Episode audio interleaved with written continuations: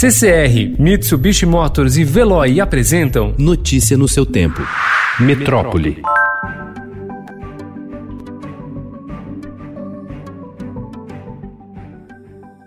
O Brasil registrou 653 novas mortes por Covid-19 e 15.813 novos casos da doença em 24 horas, segundo o balanço divulgado ontem pelo Ministério da Saúde. Com os registros, o total de vítimas fatais da pandemia no país foi a 22.666 e o número de infecções confirmadas alcançou a marca de 363.211 pessoas.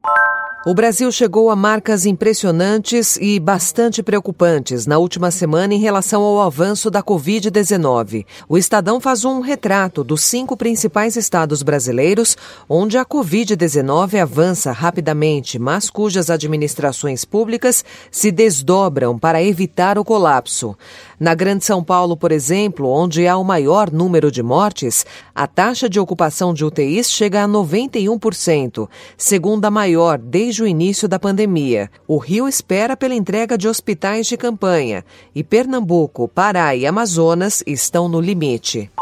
Temor e incerteza permeiam o cotidiano dos moradores do Amazonas em meio à pandemia do coronavírus, com o avanço dos casos da doença, aliado ao risco de colapso na saúde estadual. Segundo dados da Secretaria de Estado de Saúde, o Amazonas aumentou o número de leitos e respiradores. Conta com 1.138 para a Covid-19 na rede estadual, sendo 816 leitos clínicos, 243 de unidade de terapia intensiva e 79 de sala vermelha. A taxa de ocupação da UTI é de 87%. A região metropolitana de São Paulo já tem 13 hospitais lotados e que não recebem mais pacientes. A taxa de ocupação dos leitos em UTIs está ao redor de 91%. Mas é o aumento de casos no interior do estado o que mais preocupa as autoridades de saúde no momento. A Covid-19 chegou na sexta a 500 municípios do estado, que tem 645 cidades. E a taxa de crescimento no interior é quase quatro vezes maior do que na capital. No Rio, nas últimas semanas, com o crescimento dos números de mortos e infectados, as unidades públicas de saúde aproximaram-se perigosamente do esgotamento. Cinco unidades de campanha prometidas pelo governador Wilson Witzel também estão atrasadas e algumas talvez nem sejam abertas. O Maracanã foi inaugurado e funciona com problemas. Segundo números da Secretaria de Estado de Saúde, na quinta, no SUS, esperavam transferência para UTIs 340 pessoas e para enfermarias outras 238.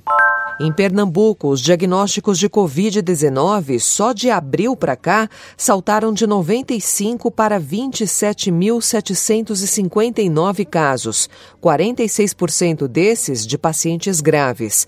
Com hospitais lotados e até fila por leito de UTI, o estado também ultrapassou a marca de 2 mil mortes, sem indicativo de desaceleração da curva.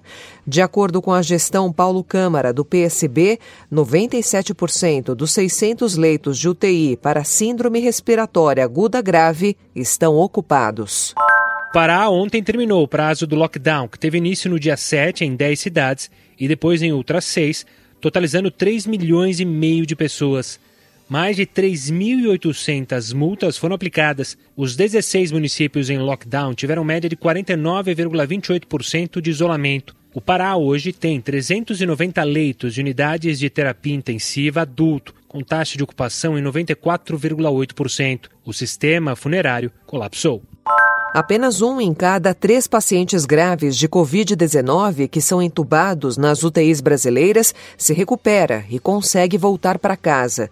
A mortalidade desses doentes é de 66%, um número muito alto quando comparado aos internacionais. Segundo especialistas, o percentual reflete as precariedades do sistema de saúde do país e, eventualmente, o uso indiscriminado de medicamentos sem benefícios comprovados cientificamente como a cloroquina.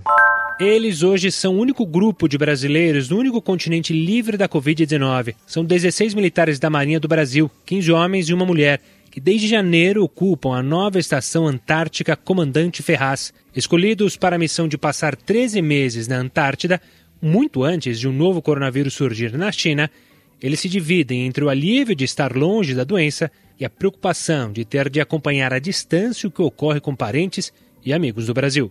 Notícia no seu tempo. Oferecimento CCR e Mitsubishi Motors. Apoio Veloy. Fique em casa. Passe sem filas com o Veloy depois.